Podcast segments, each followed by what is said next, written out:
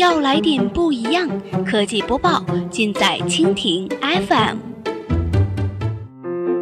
欢迎收听 BAT 播报，本节目由蜻蜓 FM 独家制作播出。收听更多内容，敬请收藏订阅本节目，或持续关注蜻蜓 FM 科技频道。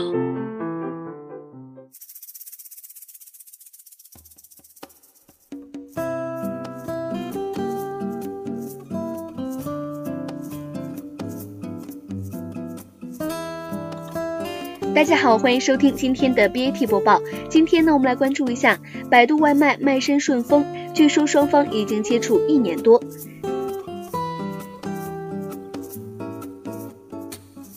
继去年八月初呢，有消息称百度外卖连同糯米将打包卖给美团之后，现在又传出百度外卖要卖身顺丰。据说呢，双方已经接触一年多的时间。另据报道，虽然说双方接触的时间比较长，但是一直没有进入实质性阶段。直到两个月之前呢，双方洽谈都是融资而非卖身，融资金额在两亿美元上下。此外呢，还包含顺丰和百度集团签署的一揽子协议。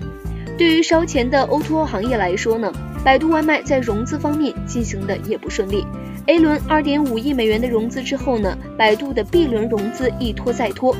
虽然最终成功的完成了融资，但是其背后的主要投资方却是百度公司。所谓羊毛出在羊身上，大致就是如此。自掏腰包的百度虽然说暂时解救了自家的外卖事业，但是彼时百度外卖的估值已经被下调至二十四亿美元。有业内人士认为呢，百度外卖和糯米的估值打包起来都不可能超过五十亿美元，其中百度外卖的估值可能已经下降到了十五亿美元。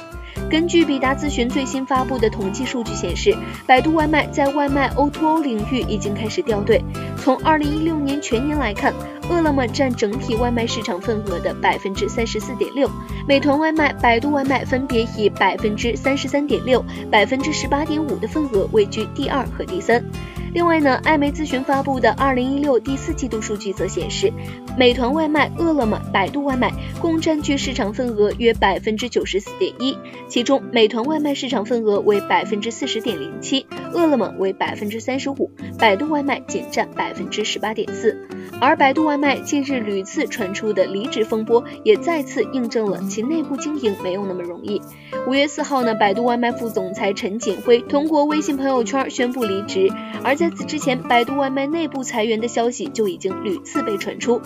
据悉呢，百度外卖在北上广等一线城市采取自营方式，而三四线城市等地的推广策略是把多个城市的线下推广工作分派给各地的代理商。二月份传出，百度外卖渠道部计划要裁员百分之四十左右，北京的市场部门裁员百分之三十左右。事实上呢，关于百度外卖的风波从去年八月份就已经开始了。李彦宏已经在公开场合多次强强调，百度外卖的业务重心是人工智能。在百度最新的财报当中呢，百度季度营收为人民币一百六十八点九一亿元，同比增长百分之六点八。百度大力发展的人工智能将会给百度未来的业务发展提供新的增长动力。